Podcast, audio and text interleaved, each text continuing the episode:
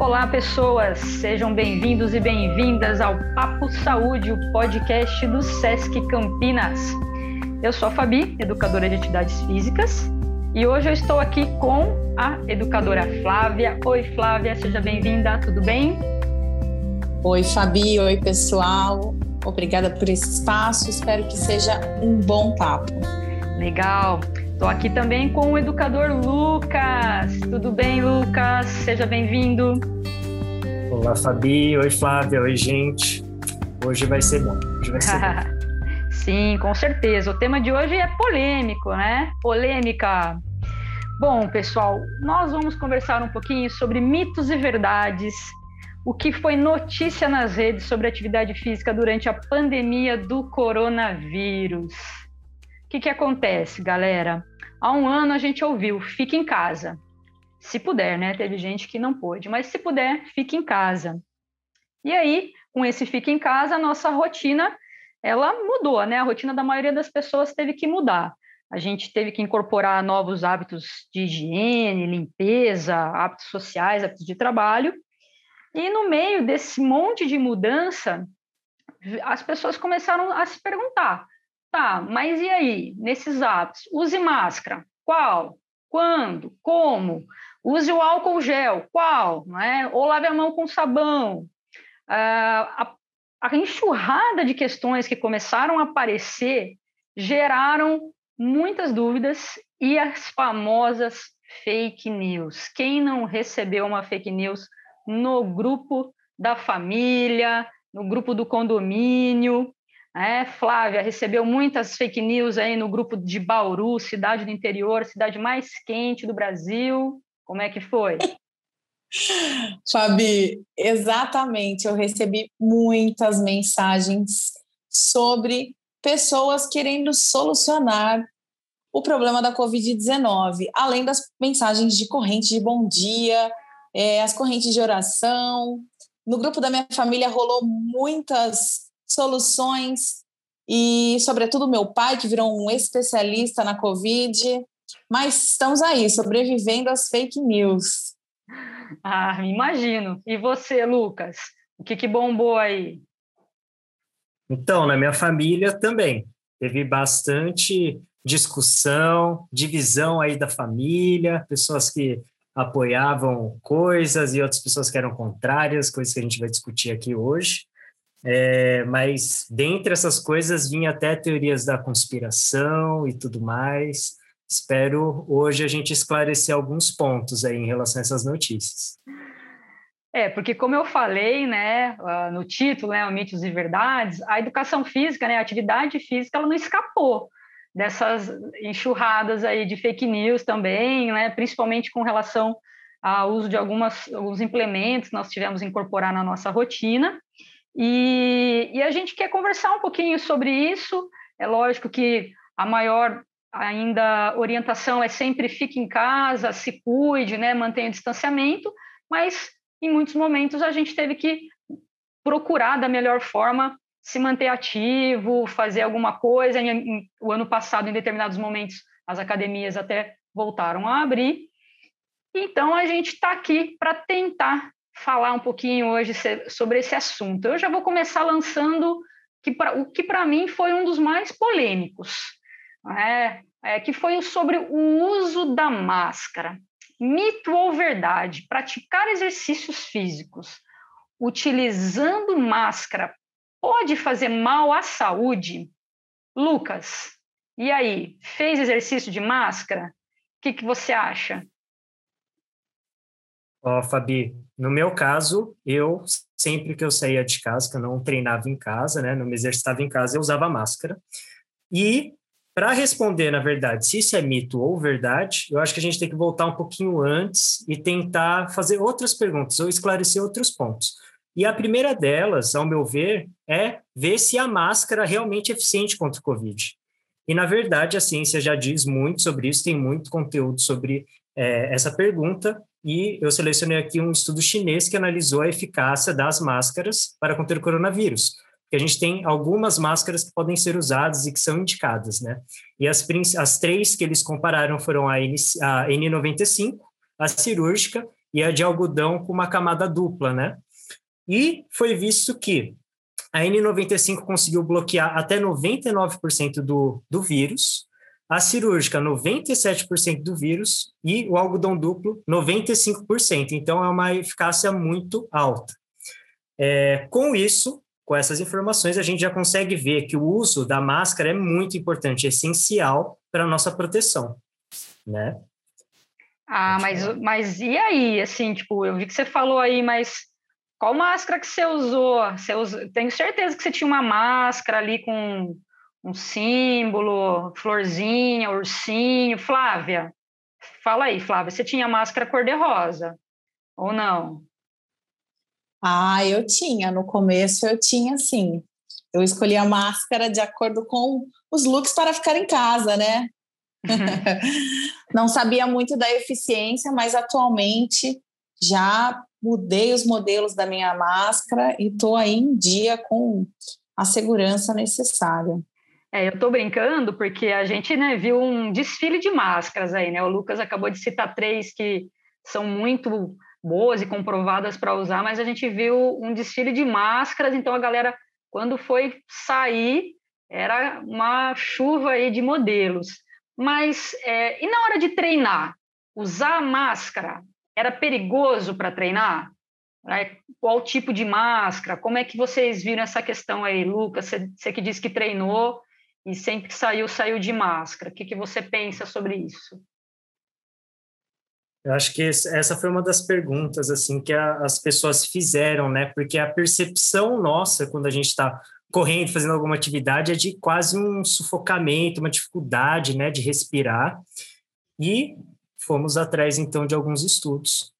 E um deles analisou, nesse contexto de exercício aeróbio, e mostrou que não teve diferença na frequência cardíaca, na frequência respiratória e principalmente na questão da saturação do oxigênio quando a gente usa máscara, né? O quanto que a gente consegue captar, absorver e usar o oxigênio durante a atividade física. Uma das questões bem levantadas, né, e polêmicas em relação ao uso da máscara durante a atividade física foi aquele acúmulo, né, da, do gás carbônico dentro da máscara, se aquilo lá fazia mal para a gente ou não. E nesse mesmo estudo foi mostrado que teve sim uma alteração né, no acúmulo de, de é, gás carbônico para quem usou a máscara N95, mas que não foi considerado maléfico para a saúde das pessoas. Então, mesmo tendo essa diferença, não chegou a ser maléfico. Um outro estudo ele viu que é, as, as máscaras elas podem sim atingir o desempenho da pessoa, né? Que é outra preocupação das pessoas de, nossa, será que é, eu vou perder meu rendimento? E algumas viram que perdia um pouquinho, sim. E é, esse, essa queda de desempenho se mostrou entre 5% a 10%, então 5% para quem usou máscara cirúrgica e até 10% para quem usou a N95, mostrando que é, esse desconforto ele pode sim ser prejudicial ao desempenho. Então, é uma questão a ser colocada, sim. É, eu até vi, né, que a OMS fez uma orientação sobre isso. E depois a gente começou a perceber que algumas máscaras, como talvez a cirúrgica, eram melhores, né, aí para praticar atividade física. Você viu, Flávia, alguma coisa sobre a OMS ou você, Lucas? Sobre essa recomendação que fez, Lucas? Você procurou algumas coisas aí? Sim, sim. A partir desses estudos mesmo que eu, que eu acabei de citar, não é muito recomendada a máscara N95 justamente por causa desse desconforto, né? Então, a orientação é usar a máscara cirúrgica ou a máscara é, dupla de algodão.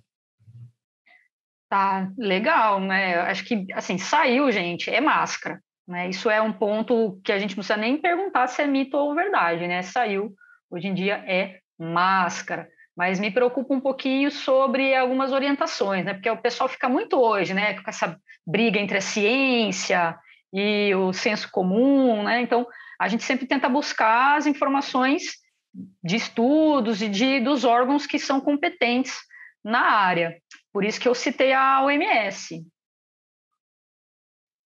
Sim, a OMS mesmo, ela é, disponibilizou né, orientações um pouquinho polêmicas que a gente pode esclarecer aqui, mas que em alguns casos foi usado até para justificar o não uso da máscara. E a gente vai ver o porquê que talvez não seja bem assim, né? Então, o que que ela, o que que a OMS orientou é, na última na última cartilha dela, né?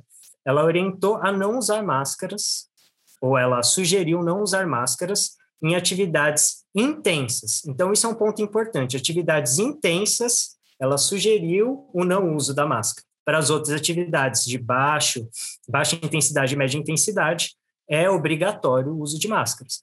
Porém, a gente tem que se atentar a alguns detalhes.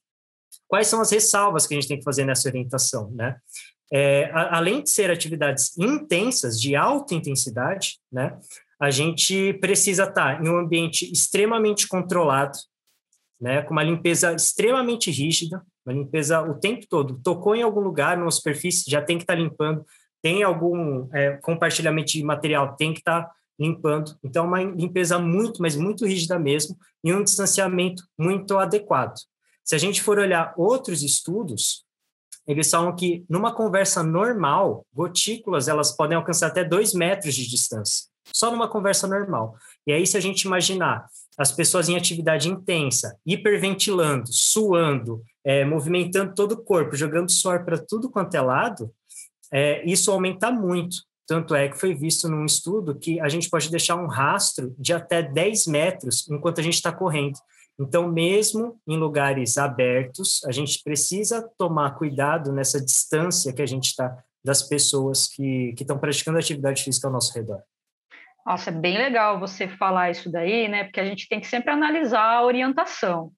Né? Falou uma coisa, mas ela é para quê, né? Então, ah, não use máscara, mas é depende, né, Flávia? Você se sentiu, Flávia, essa coisa de quando está fazendo exercício mais intenso, mais moderado, isso que o Lucas está citando, do uso da máscara, você ter essa percepção do esforço, como é que você sentiu na hora de você treinar?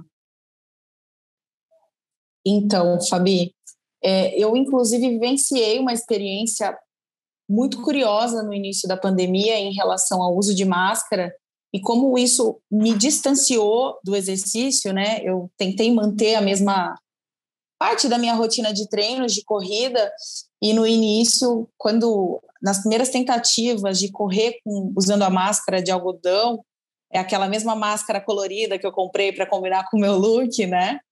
É, as tentativas foram muito ruins e o momento que era para ser de treino, de descontração, de autocuidado, passou a ser um momento de autoviolência comigo, né? Porque eu percebi que aqueles momentos estavam me fazendo mais mal do que bem, porque treinar com a máscara, com aquele tipo de máscara, realmente não estava sendo legal.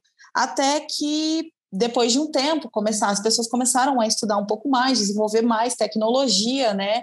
E aí eu conheci uma máscara com tecido esportivo, que são as máscaras que eu utilizo para treinar atualmente.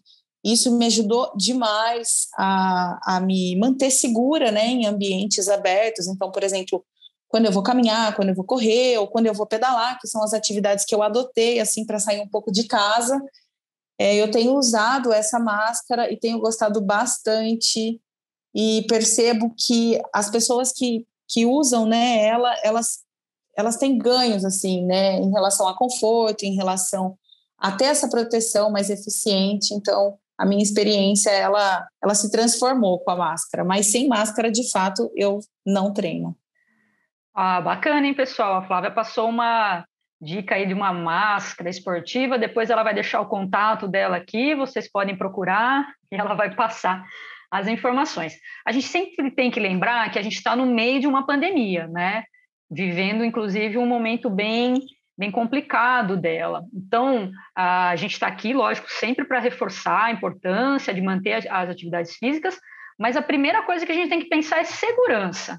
Então, eu, eu pergunto para vocês, né? O risco que eu corro se não usar máscara, ele vale a pena? Porque se eu não usar e sair por aí fazendo um monte de coisa, qual, quais os desfechos né, que eu posso ter? Além de eu poder contrair o, o Covid. é, né, Lucas? Você acha que vale a pena correr esse risco de não usar a máscara? Então, Fabi, queria falar um pouquinho também da minha experiência pessoal. E igual a Flávia, eu é, comecei a praticar atividade física com a máscara, né? Me obrigando a usar a máscara para me acostumar com ela. E no começo eu vi que a colocar a mesma intensidade que eu colocava antes sem usar a máscara não dava certo. Não dava certo, causava esse mal-estar mesmo. E buscando orientações, né, de estudos e outros profissionais que estavam bem imersos é, nessas questões, é, eu vi que, que, a sugestão era diminuir um pouquinho a intensidade mesmo, para dar conta de conseguir se, de se exercitar numa condição segura, que é usando a máscara. E aí, essa questão que você trouxe agora eu achei muito interessante. Por quê?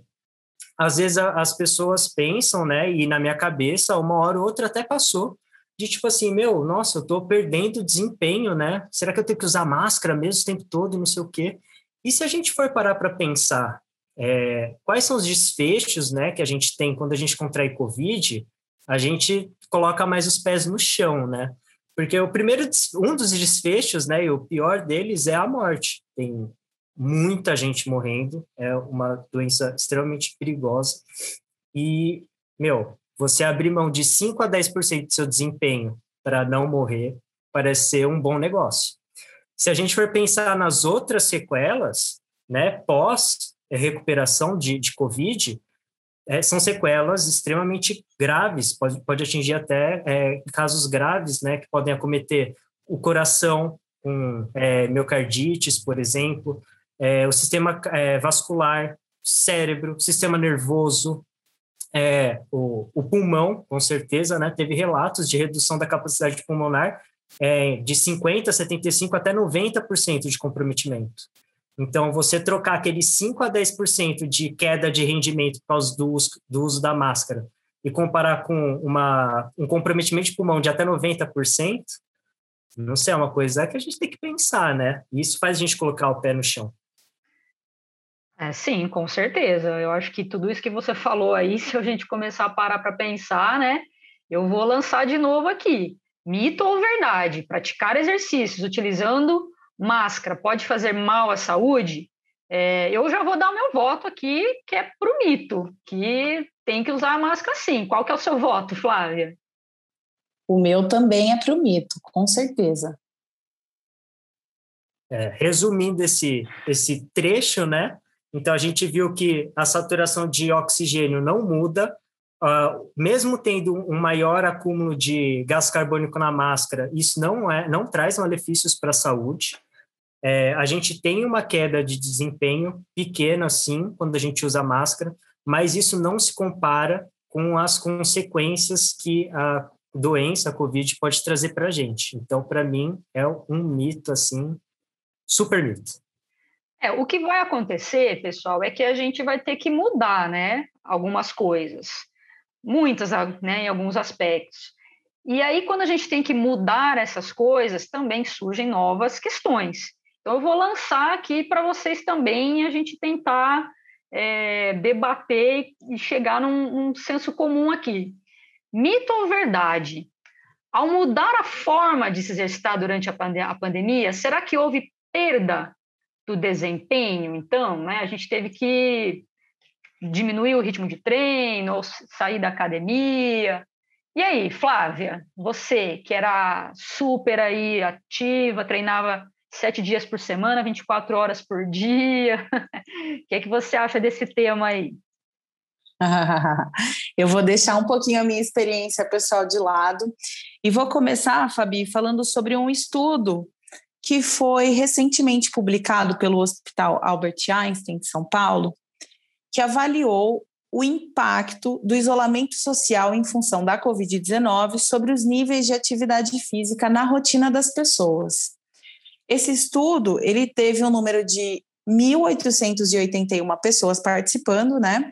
E o resultado foi que mais de 50% desses participantes reduziram, tiveram os seus níveis de atividade física diminuídos.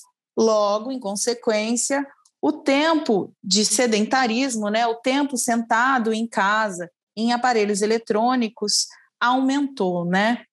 Então, com isso, a gente pode perceber o quanto o isolamento social impactou na rotina das pessoas em relação aos treinos, que já tinham uma carga de treinamento antes e tiveram né, que se readequar aí durante todo esse período. Alguns buscaram algumas alternativas, que foram os treinos em casa, outros passaram a treinar nas ruas, né? Alguns buscaram orientações, outros se movimentaram de forma mais autônoma. É, e a gente teve, né, com isso, uma experiência muito nova que são os treinos online, né? Que é essa tendência pelo, pela oferta e pela procura de treinos online. Nossa, é, esse estudo aí que você falou, eu, eu, me lembrei também de um outro que eu vi, né, do ano passado, falando que antes a maior causa morte era obesidade e aí passou para sedentarismo. Mas também, ao mesmo tempo, me veio à mente, quando você falou do treino em casa, eu lembro dos memes, dos vídeos que eu recebia no Instagram, que era uma professora lá se matando, ru, vamos lá, e do lado uma pessoa sentada no sofá assistindo a aula, mas tomando sorvete, comendo pipoca, né? Porque a academia ela foi para a tela, né? Ela fechou e foi para a tela. Então, só que o conteúdo online disponível, ele, cara, assim, o volume de aulas que você tinha, você podia escolher o tema, né? Mas assim, e aí? E aí, Flávia, você que inclusive dá treinos online, né? É, quais foram os mitos e verdades com relação a esse treinar em casa? O treino em casa é, é bom para todo mundo, todo tipo de treino serve para qualquer pessoa. Como é que é essa história? Bom, essa sua pergunta ela é muito complexa, né? Porque existem muitas respostas. Vou começar falando sobre essa mudança do comportamento das pessoas ao treinarem em casa, né? Quando, logo no ano passado, a gente teve, né, como eu estava falando, esse boom de lives e de oferta por atividade física pela tela do celular ou do computador, isso deu uma diminuída né, ao longo do período de isolamento, conforme as coisas foram se é, foram voltando, né, se readequando. E agora, novamente, estamos em mais um lockdown e podemos perceber, eu não sei vocês, mas nas minhas redes sociais as lives elas voltaram a dar um boom, né? Assim como as pessoas tiveram que se adaptar a esse novo formato de treino, a gente, enquanto profissionais, também tivemos que nos adaptar a esse formato, né? Então, assim, uh, nós no SESC oferecemos algumas ações, aliás, oferecemos muitas ações online, oferecemos muitas lives, orientações de exercícios, enfim, isso tudo está no nosso canal do YouTube, né? Para os nossos alunos, durante um período muito longo, a gente teve junto com os alunos ali no ao vivo, né? E, e essa foi uma maneira de se manter e manter os nossos alunos conosco durante um período tão difícil de treinos em casa. Mas, de fato, assim, a gente precisa ter um pouco de criticidade ao procurar essas atividades, porque a gente precisa sempre olhar para como era a nossa rotina antes do isolamento e como ela ficou no isolamento, né? Então, eu percebo que, assim, é, existem vários tipos de profissionais na internet colocando, jogando diversos treinos possíveis, né? E a galera que não tem um senso muito crítico em relação ao que é bom para ela ou o que não é, acaba caindo um pouco nessas, como posso dizer, nessas peripécias de aulas sem, sem muito planejamento. E aí, com isso, Fabi, eu tenho observado e recebi relatos de alunos que se lesionaram, assim, treinando em casa, né? Então, a primeira coisa para a pessoa que quer treinar em casa é procurar uma boa orientação de profissionais de educação física que vão de fato te ajudar e não te atrapalhar nesse processo. Entender que sim, o seu desempenho físico pode pode ter diminuído e tá tudo bem, é um período, mas também tem tem aqueles que aumentaram o seu desempenho físico, né, buscando boas orientações de bons profissionais, Como a gente estava conversando anteriormente, aqui tivemos o exemplo dos alunos do Lucas, né? Eu também tenho exemplos de alunos que estão treinando comigo que sim tiveram é, um aumento no desempenho. Então, existe um mito que as pessoas pensam, né, colocaram na cabeça sobre treinar em casa não ser eficiente. E isso, de fato, é algo que precisa ser mudado, né? Esse pensamento precisa ser mudado. É, eu fiquei pensando agora aqui, que a gente pode é, colocar sobre isso, é que não necessariamente aquela aula que tem, os, tem mais likes é a melhor aula ou é a aula para mim, né? E por mais que não seja a mesma coisa de você estar tá no contato ali com o aluno, eu acho que é super possível você passar uma boa informação, uma boa aula, um bom treino, mesmo sendo online. Né, Lucas? Você tem, tem tido bastante experiência com isso, fez algumas lives para o SESC, está né, fazendo alguns treinamentos aí. Como que tem sido para você nesse sentido de passar as informações e ver o desempenho dos alunos? Bom, Fabi e Flávia, né? O, assim, o ponto mais importante que eu vejo para as pessoas que estão é, fazendo atividade física de forma online, né? Assim, distante de algum profissional, a importância de buscar um profissional para orientar é principalmente, não só, mas eu vejo muito, né, que entra em contato comigo, são as pessoas que ficaram é, três, seis ou o ano inteiro agora né, de, de pandemia sem praticar atividade física, mas que praticavam antes. E aí esse retorno tem que ser conversado com algum profissional, porque as pessoas acham que vão conseguir manter aquele nível de antes, né, de três, seis, doze meses atrás, que vão treinar com a mesma intensidade, que vão fazer as mesmas coisas que estavam fazendo antes, e não é verdade tem que ser alguma coisa planejada, tem que ter uma exposição gradativa, tem que ser muito bem pensado para não causar frustração, para não causar lesão, para não causar é, outros inconvenientes que vão atrapalhar no processo de volta né, da atividade física. Então, acho que esse é um ponto muito importante para buscar um profissional assim bem é, competente. Eu não sei vocês, mas uma coisa que eu vejo, até eu mesma, né, Fabi, pensando aqui na minha rotina, é, eu acho que o que incomoda muita gente essa questão do, né, agora eu tô, tô treinando em casa, ou parei de treinar, aí eu engordo, ou emagreço, né? Eu, por exemplo, eu já percebi, nem foi pela balança, mas pelo meu, meu próprio carrinho do supermercado ao fazer as minhas compras, que a minha alimentação, ela deu uma caída, né, na qualidade ali, né? Começaram a rolar algumas batatas fritas, sorvete, né? Porque você começa a ficar mais em casa, então acabei ganhando é, uns quilinhos, apesar de continuar fazendo atividade física. Mas eu acho que essa coisa, né, da gente perceber no corpo as alterações agora de forma mais significativa, talvez tenha incomodado, né, ou sendo um ponto que as pessoas elas se atentaram bastante aí. Eu não sei vocês Lucas e Flávia, né? Se vocês tiveram alterações aí, como é, como é que está o carrinho de supermercado de vocês, né? Como que ficou dessa questão? Bom, Fabi, compartilho também dessa sua experiência em relação às minhas alterações, não só de rotina, mas de estrutura corporal também. O carrinho do supermercado inicialmente mudou bastante, ele foi o oposto, né? Quando a gente achava que essa pandemia tinha começo, meio e fim, mas a gente precisa, é, a gente precisou, né? Entender tudo isso. Foram, foram muitas mudanças e com elas, claro, tive também alteração de peso corporal, né?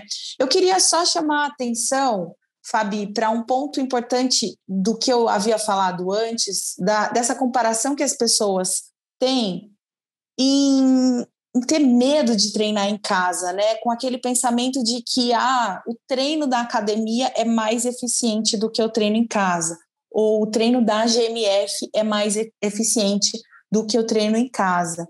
E aí eu trouxe um estudo, Fabi, que foi publicado pela Sociedade Acadêmica de Fisiologia do Exercício Chinesa, que compara um número de 18 homens e eles fizeram dois exercícios diferentes. Um grupo, né, dividido, fez o supino, que é um exercício para peitoral com barra, que é um exercício com carga, né? Coloca a barra lá com as anilhas, né?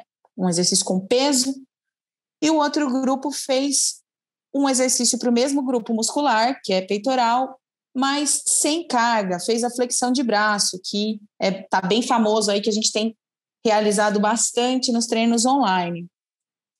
E o resultado desse estudo, é, eles passaram oito semanas treinando, né, fazendo duas sessões de treino por semana, uh, e o resultado foi que ambos os grupos tiveram um aumento similar de força e hipertrofia, que é o aumento da massa muscular, fazendo exercícios com carga e sem carga, que foram exercícios citados anteriormente.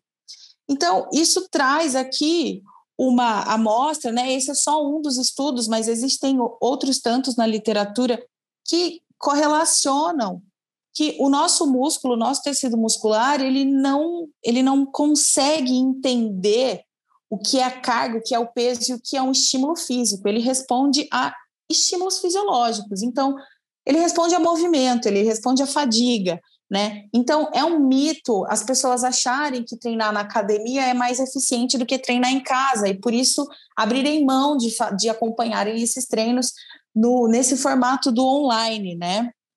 E, além disso, queria também falar da, da minha experiência, né? Que eu acho que foi essa a sua pergunta, eu já me perdi.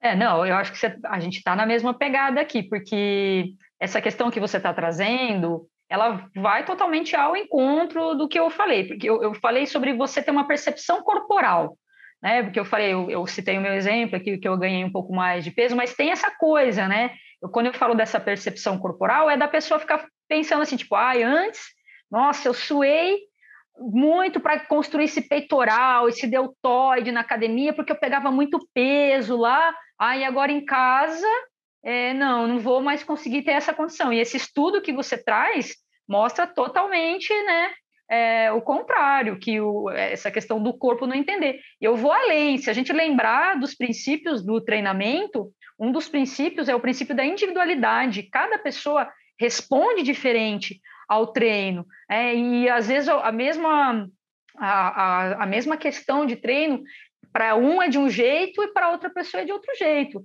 Não sei, Lucas, você que né, tinha talvez um uma maior, maior volume de treino ou de car com cargas antes da pandemia, se, se essa coisa da, da percepção corporal, né, juntando com esse estudo que a Flávia trouxe, se, se vem para você também essa ideia da individualidade, de como que fica na cabeça da pessoa que falar, meu Deus, treinar em casa não está dando certo? Fabi, para essas pessoas, né, eu falo o seguinte: se não acredita no estudo, vai para a prova real, vai para a prática, vai fazer uma live da Flávia e vai ver se não vai sentir fadiga. Porque um dos sinalizadores para você gerar hipertrofia, principalmente, é, é, a falha muscular, é a fadiga, chegar próximo da falha, né? Então, independente da carga, que você estiver usando, se estiver usando carga, pode ser o treino com peso corporal, como bem a Flávia trouxe para a gente, é, vai gerar sim ganhos de hipertrofia. No meu caso, vocês estavam falando né, da alimentação e tudo mais que mudou, e aí eu assistindo várias dessas séries de, de comida, de, de chefes e não sei o quê, o que, que dá vontade? De ir lá fazer as coisas, né? Buscar receita diferente, não sei o quê, e vira e mexe sai umas batatas fritas diferentes, uns lanches diferentes, fazer uns hambúrgueres de, não sei, lentilha, grão de bico, que são naturais, mas os acompanhamentos nem tanto. então, teve sim alteração no peso e tudo mais. No meu caso, acho que foi o oposto da maioria das pessoas, eu perdi peso, é, porque você falou, né, muito por esse motivo de eu estava treinando muito intenso com pesos, é, não só com peso, mas com peso corporal também. E eu abri mão um pouco desses treinos de, de força para me dedicar a desenvolver outras habilidades. Então, eu reduzi o volume de treino voltado para força hipertrofia, no caso, para aumentar o volume em outras questões. mas não foi porque eu deixei de treinar com pesos, foi porque realmente eu diminuí esse volume de, de treino voltado para força.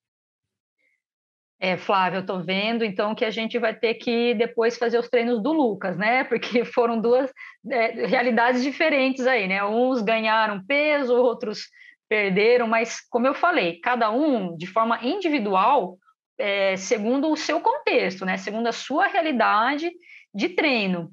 É, então, Flávio, vou, vou, vou, voltar com você, tá? Vou voltar a insistir nesse assunto aí, da, da percepção do, é, da composição corporal. Eu falo isso porque mulher, às vezes, né, homem também, vai, mas a gente gosta, né, de, de, de, ver ali como é que está o nosso corpo, como é que ele responde à atividade física. Eu vou dar uma insistida nesse ponto aí, porque acho que o público, estou recebendo muitos WhatsApps aqui, o pessoal está perguntando sobre a composição corporal. Flávio, o povo quer saber qual é o mito e verdade da composição corporal.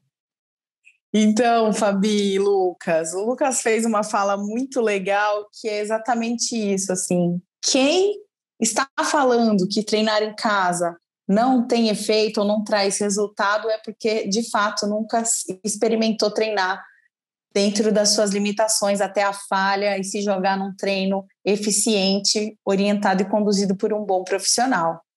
E aí, relacionando isso, né, pegando essa questão da composição corporal, de um bom profissional, dessa cobrança principalmente das mulheres, né, que existe uma cobrança social por um corpo que, que foi construído, né, um olhar construído, e as mulheres elas se sentem muito pressionadas com isso, e aí o exercício é uma das formas de, de compensar ou de, de trazer como aliado nessa uma maneira de lidar com essa cobrança, né?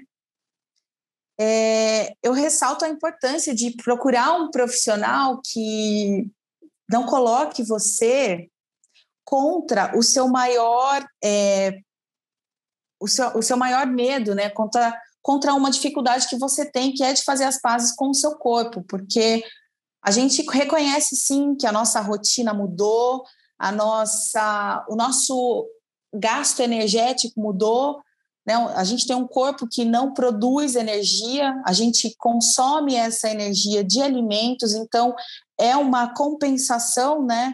A gente consome e a gente gasta, e aí de repente a gente diminui o nosso gasto energético, ficando mais em casa, e a gente continua comendo as mesmas coisas ou até mesmo aumenta esse consumo energético, o que faz com que o nosso corpo sofra alterações, né? Então, faz com que o nosso peso aumente, ou até mesmo, como no caso do Lucas, diminua.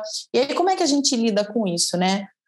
Para mim, a, assim, uma, uma das coisas que eu tenho buscado muito falar para os meus alunos, né, para os nossos alunos do SESC, sobretudo, é Cuidado com o profissional que você procura para te orientar, né? Busque bons profissionais que vão te ajudar nesse processo, que não vão fazer com que o exercício vire algo punitivo ou algo restritivo ou algo difícil para você. Então, procure profissionais que, que façam com que a sua relação com o exercício seja algo positiva. Essa é, esse é o mantra do, da pandemia, né, Fabi, né, Lucas? Eu não sei para vocês, mas para mim esse é o meu mantra, assim. É, atividade física por uma questão mental mesmo. É, ó, pensando sobre isso, é, eu já peguei meu carimbo aqui, né? Então, depois dessa aula de fisiologia, anatomia, bioquímica, mecânica, engenharia, que nós tivemos aí com os estudos e os relatos, eu só posso é, dizer que ter mudado a forma de treinar não necessariamente quer dizer perda de desempenho, né? A menos que a pessoa não, não siga em um bom profissional. Eu vou dar o meu carimbo aqui, ó, de mito, né? Que tem que continuar treinando sim com um bom profissional. É isso que eu posso entender, Lucas? É isso que eu posso entender, Flávia? Fabi, totalmente mito. A gente mudou sim a forma de se exercitar, a gente revolucionou né, a forma de, de se exercitar usando a tecnologia a nosso favor.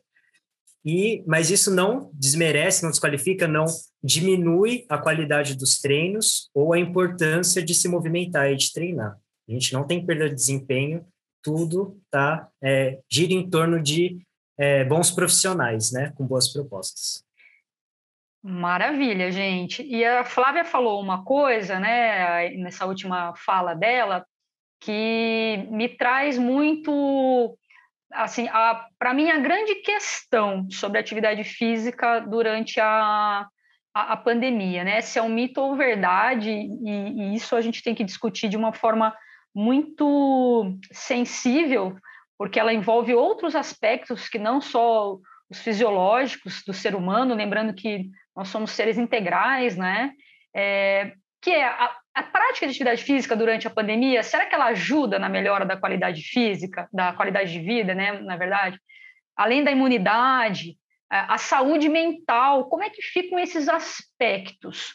É, eu, eu me preocupo muito com isso porque eu vejo que, principalmente desde o começo da pandemia, muitos alunos procuraram a gente, mas além das orientações a respeito de treino, a gente via que tá, sentia aquela falta da conversa, né? Que a gente tinha ali no ambiente de academia, no ambiente da GMF, que é essa proximidade. Então, o distanciamento social, ele provocou outras questões que não ah, só as questões físicas. Mas a gente traz, por exemplo, a, que manter a atividade física era importante. De qualquer forma, era importante. A gente citou a OMS no começo da conversa, mas a própria OMS ela reformulou né, as suas orientações sobre a prática de atividade física, se eu não me engano, no ano passado, falando sobre isso. Eu não sei se vocês têm mais algum dado aí, Flávia, você que foi pegou aí vários estudos Viu alguma coisa sobre essa recomendação de, de continuar a atividade física? É, Fabi, inclusive nesse estudo que eu citei aqui do Albert Einstein, eles falam, né, eles seguem as recomendações da OMS, que diz que o indicado para a prática de exercícios durante o período de isolamento né, da pandemia é de 150 a 300 minutos, o que, se a gente dividir aí, que eu não sou muito boa de cálculos, mas já antecipei aqui, se a gente dividir em três vezes por semana, né, a frequência de atividade, três vezes por semana, durante uma horinha, você já está dentro dessa recomendação da OMS. Ou então, se você tiver menos tempo e quiser fazer 30 minutinhos de atividade física, você pode fazê-la durante cinco vezes na semana. Ah, é legal. Eu vi um outro estudo também, é, acho que se não me engano, é da USP, né? Esse estudo ele mostra que manter a prática de atividade física se tornou ainda mais importante nesse período de isolamento social provocado pela pandemia porque além de fortalecer o nosso sistema imunológico, os exercícios físicos eles fortalecem a saúde mental. Então, acho que a OMS ela vai muito em cima dessa informação, principalmente por conta da saúde é, mental. Né? Realizar atividades físicas durante esse período ele pode evitar muitos problemas, não só os de mobilidade, mas é, que as pessoas deixem de ficar tão sentadas e deitadas e comecem a ter problemas aí é, mais graves, como, por exemplo, uma depressão. É, se você parar de fazer as coisas que você fazia de forma abrupta, a tendência a você começar a ficar mais desanimado é muito grande. Inclusive, teve um, é, um estudo muito bacana que foi feito sobre isso, que pegou 937 participantes e esse estudo mostrou que quem ficava mais de 10 horas por dia é, sedentário, né, ou seja, sentado no sofá, em aparelhos eletrônicos, eles, é, essas pessoas tiveram uma maior prevalência de sintomas depressivos. Ao passo que quem fez 30 minutos de exercícios moderados ou 15 minutos vigorosos teve uma menor prevalência. Então, acho que é, vai em cima disso que você estava falando, né, Flávia? Você pega aí essa recomendação da OMS 150 minutos a 300, tenta dividir na sua semana, às vezes você consegue fazer mais dias, e é um, é um pouquinho, né, que você faz. É lógico que sempre a recomendação ela ajuda, mas o que você conseguir fazer naquele tempo que você tem é melhor, com certeza, do que não fazer nada, né, Lucas? É melhor do que você ficar parado aí em casa, né, só vendo televisão, entrando em rede social. A gente tem que considerar também qual é a realidade das pessoas. Sim, Fabi, eu acho que uma informação também, ou uma dica que vai complementar bastante esse debate, é a gente procurar sempre atividades físicas que é, trazem algum tipo de prazer para a gente, né? E agora a gente tem essa possibilidade de encontrar vários profissionais de vários lugares oferecendo várias práticas e no conforto de casa, né? Porque agora a gente está tudo online. Então a gente pode vivenciar várias práticas diferentes, fazer uma yoga com a Fabi, fazer uma aula de step por, por live com a Flávia, fazer qualquer outro tipo de prática diferente que a gente nunca fez, ver se se identifica, e aí a partir desse universo de opções a gente escolheu uma que a gente consiga manter uma frequência com prazer. Isso vai ajudar muito a gente a manter né, essa frequência de cinco vezes na semana, seis vezes na semana. Uma, de início pode até parecer uma obrigação, mas depois de um tempo, achando essa atividade que te dá muito prazer, que te conecta né, com consigo mesmo, consigo mesma, é, não vai ser mais uma obrigação, né? Lucas, você foi de, meu, pegou o ponto que eu acho que é fundamental, buscar prazer na atividade física. É, é, que assim, você fazer atividade física, se você dorme melhor, você é uma pessoa mais feliz. Se você reduz os seus níveis de estresse, ansiedade, você tende a ter uma qualidade de vida é, melhor. É sabido que a prática de atividade física ela libera uma questão, é, uma série de hormônios, né, que provocam bem-estar, hormônios que ajudam a aumentar o sistema imune, que até a mesmo ajuda se a pessoa, inclusive, pegar o vírus, né? Então, e essa questão de buscar o prazer, se você conseguir conciliar, é até melhor, porque aí o que você está fazendo vai te ajudar tanto em aspectos é, fisiológicos, né, quanto nos aspectos de saúde mental. Porque o importante nesse momento, gente, é a gente entender que a pandemia, a gente ainda está sujeito a pegar, né, a se contaminar com o coronavírus. Infelizmente, a gente é, tá, tem visto que o, os índices de contaminação eles têm aumentado bastante. E, inclusive, foi feito um estudo também comparando pessoas que faziam atividade física com pessoas que não faziam atividade física e pegaram é, o coronavírus. E nesses estudos, é, eles compararam né, essas duas pessoas, e, por exemplo, pessoas que não faziam atividade física foram mais sujeitas a internações, a, a questão lá de precisar de oxigenação, porque um dos órgãos mais afetados pelo, pelo vírus é o, é, são os pulmões, então, inclusive, é uma síndrome respiratória, ao passo que pessoas que faziam atividade física, elas tiveram um menor índice de internação, elas tiveram uma melhor resposta imunológica, mesmo pegando é, a, o vírus. Então, assim, a gente tem que pensar até na pior das hipóteses, né? Porque na pior das hipóteses, se eu me contaminar, ainda assim, tudo que eu faço de atividade física, né, a forma como eu me alimento, como eu, eu encarei esse momento, ainda assim ela me ajuda. É preferível né, eu manter a minha atividade física, manter a minha eh, saúde mental para até responder melhor ao tratamento, porque se você está num quadro de depressão, você já está numa, situação né, com a imunidade, que, que, também interfere na imunidade, talvez a sua resposta à, à doença ela fique mais grave. Então, tudo que a gente puder fazer, né, seja da atividade física, da alimentação e questões que ajudam a gente manter a saúde mental, vão, vão, de, vão ao encontro da, disso tudo que a gente está conversando aqui, que é treinar, treinar com segurança, treinar com bons profissionais, é, tentar ao máximo se cuidar mas que se caso a gente, né, espero que não aconteça com nenhum de nós aqui, pessoas próximas, mas que caso a gente faça é, alguma coisa errada e seja contaminado, é, mesmo no pós, né, pós-contaminação, a gente consiga se, é, se recuperar de forma melhor, né? A recuperação de pessoas que fazem atividade física e tiveram coronavírus, ela é muito melhor se você já tinha hábitos saudáveis. Eu não sei como está o sono de vocês aí, se vocês têm ficado muito tempo também lendo notícias, né? Porque às vezes a gente não consegue, né? Não ler ali o que, que saiu, o número de mortos, como que está a questão da pandemia, mas tudo isso vai contribuindo para a gente às vezes dar uma desanimada.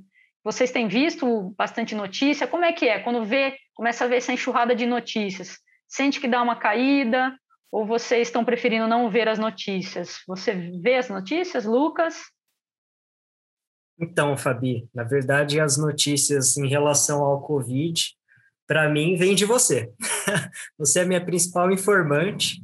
Eu tento é, não ver muito, eu tento me atualizar uma vez por semana só, para ver como está indo os quadros e tudo mais, mas quando tem coisas mais pontuais, é, eu fico sabendo por você, porque eu, eu, tento também não, não me manter tão desanimado assim. É, eu já sei né, da, da dimensão da coisa, da gravidade de, de toda a situação, então eu tento me prevenir ao máximo, sair de casa só quando necessário, quando sair sempre usando máscara, atividade fora sempre usando máscara, mas sempre prezando pela atividade em casa. Sempre que eu posso, eu faço atividade dentro de casa para manter a intensidade, aí eu não preciso usar máscara, né? É, mas só né, nesse, nesse caso aí, eu sempre pego por você as, as notícias. Ah, bacana, tem que se cuidar, mas eu não sabia que eu estava fonte de notícia para vocês, é, para você. Eu vou começar a cobrar então por, pelos serviços prestados. É, eu fico muito preocupada com essas coisas, porque, por exemplo, na nossa realidade no SESC, a gente tinha muito aluno, muito aluno, né, com comorbidades, é, diabetes, pressão alta, obesidade, e eu fico pensando a cabeça dessas pessoas nesse momento, como que, que fica, né? Porque tiveram que sair do ambiente lá da GMF ou da, da academia e treinar em casa, e sabendo que a todo momento ficava falando, se você tem comorbidade, né, é, é, para você pode ser pior, você está mais sujeito a ficar doente, né, mesmo fazendo atividade física. Flávia, você teve, tem uma experiência pessoal, né, com relação a essa história das, das comorbidades. Você quer contar um pouquinho para a gente?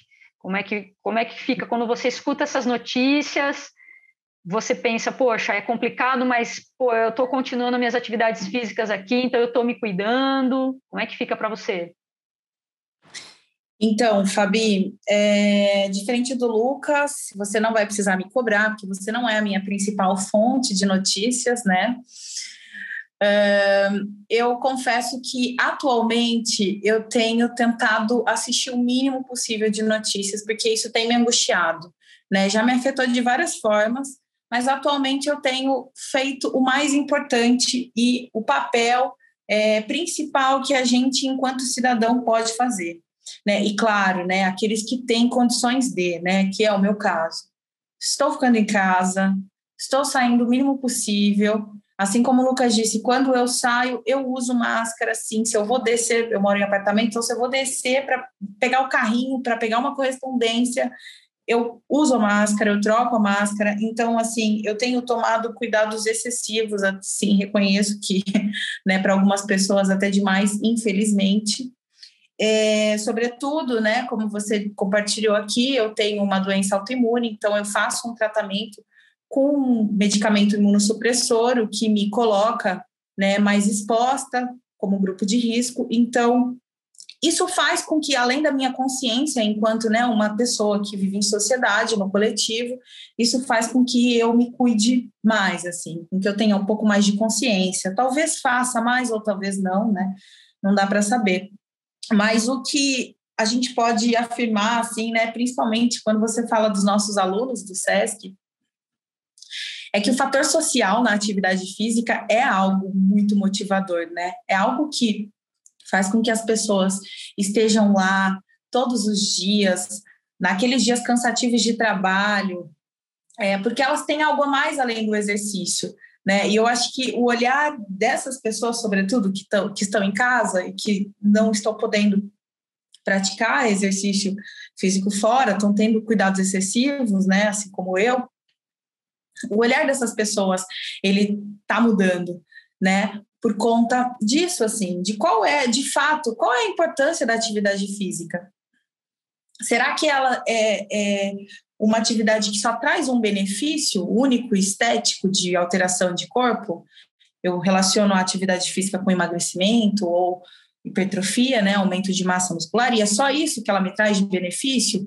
ou não? O que é de fato importante na atividade física, né? E aí veio a pandemia para nos mostrar escancaradamente tudo, todos os aspectos, todos os fatores que são de fato importantes, né? Além desses todos citados anteriormente, fisiológicos, tem sim um fator muito grandioso que é o social, né? Que é o que motiva as pessoas a estarem sempre em busca das nossas atividades. Então, essa foi uma mensagem que eu espero que fique e que a relação que as pessoas têm com a atividade física após esse período que estamos vivendo é, mude, né? Que a gente tenha novos tipos de objetivo quando a gente for ouvir um aluno chegando para treinar e a gente for montar uma ficha e que a gente perguntar qual é o seu objetivo, que seja para além do emagrecimento, né? Então, essa é uma reflexão que eu fiz aqui com tudo que vocês estão falando. Nossa, essa mensagem da Flávia aqui, quase comecei a chorar, hein? O, Lucas eu vi ali que, que enxugou uma lágrima, mas eu concordo totalmente com você.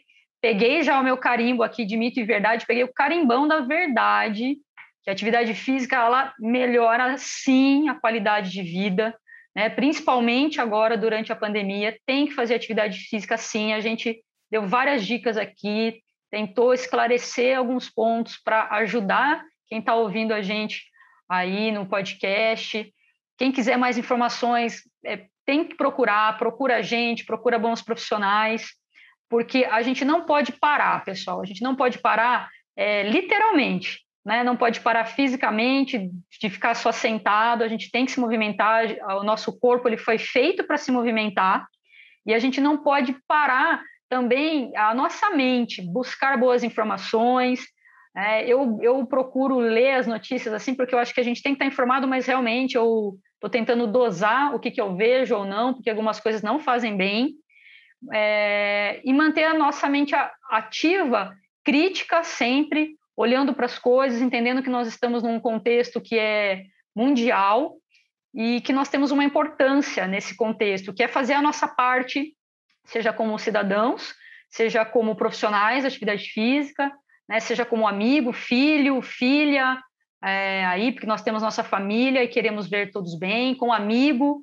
que liga para as pessoas para saber como elas estão, que dá força, que dá apoio para que a gente fique bem fisicamente, psicologicamente e a gente passe esse momento da melhor forma possível. Já dei o carimbão aqui de verdade absoluta para atividade física. A Flávia arrasou na mensagem dela aí. Lucas, vou deixar aí também uma última mensagem para você e depois a gente vai se despedir, hein? Será que a gente vai é, conseguir passar por essa fase bem? A Flávia tá, já deu o relato dela aí, né? De passar bem. Lucas, você também vai passar bem essa fase? Qual é o recado que você tem? Bom, Fabi, eu acho que é isso. De resumo, essa última parte é, mexe bastante comigo, assim, questões pessoais, no sentido de é, encontrar uma prática que te dá muito prazer e que te move, é, te movimenta, te impulsiona a querer praticar cada vez mais, movimentar o corpo, se conectar com o corpo. E com isso, todas essas questões que a gente levantou hoje vêm de, de bandeja, né? vem de extra. Mas acho que o principal que move, o que eu tenho de dica para as pessoas é investirem tempo em procurar, tempo e esforço em procurar uma atividade que se identifiquem bastante, porque isso depois, todos os outros benefícios que a gente discutiu hoje, eles vão vir de, de brinde. Muito bom, gente, foi excelente. Flávia, obrigada pela participação, obrigada por aceitar aí esse desafio de falar um pouquinho. Agradeço demais, se cuide, fique bem. Quer passar mais uma mensagem para a gente? Ah, eu que agradeço por essa conversa que foi muito boa. É, e eu queria só finalizar assim com, com algo que tem me motivado, né? Porque eu acho que a gente, enquanto educador físico, que teve uma rotina muito modificada nesse período em casa, é, tem buscado formas diferentes para lidar com as nossas angústias, né? Pela mudança brusca de, de rotina, principalmente nas atividades físicas. Então, o meu mantra, assim, algo que eu penso sempre é: tudo bem que eu não estou afim hoje, mas amanhã eu vou. Tudo bem se eu não estou motivada para treinar em casa hoje, mas amanhã eu vou. E, e, isso tem me movido. Né? Então, tudo bem se eu não estou mais correndo no pace que eu corria, no ritmo, né? na velocidade que eu corria. Tudo bem, tá tudo bem. O importante é que eu busque alguma outra atividade que substitua isso e que eu continue me movimentando, continue ativa. Não é um momento para a gente ficar pilhado em ganhar desempenho, em aumentar ou manter. Algumas pessoas conseguem e outras não. E tá tudo bem conseguir, tá tudo bem não conseguir. Então essa é a mensagem que eu gostaria de compartilhar com as pessoas, que é o que tem me ajudado bastante a passar por isso. Do mais agradeço, Lucas e Fabi. Obrigada por essa conversa. Eu que agradeço também aí o compartilhamento, foi muito bom. Lucas, muito obrigada também é, por toda a sua participação, seu empenho aí em nos ajudar e se cuide. Muito obrigada. E só, só a última mensagem, seu tchau. Obrigado, Fabi. Obrigado, Flávia. Obrigado, gente, pela conversa de hoje. Beleza, pessoal. Esse então foi o podcast Papo Saúde, podcast do Sesc Campinas. Acompanhe a nossa programação pelo Facebook, Instagram, YouTube do Sesc Campinas. Tem muitos podcasts bacanas, aulas, né, dicas aí também para vocês continuarem se movimentando em casa. Se cuidem, fiquem em casa se puderem, mas acima de tudo, se cuidem, ok? Um beijo e até a próxima!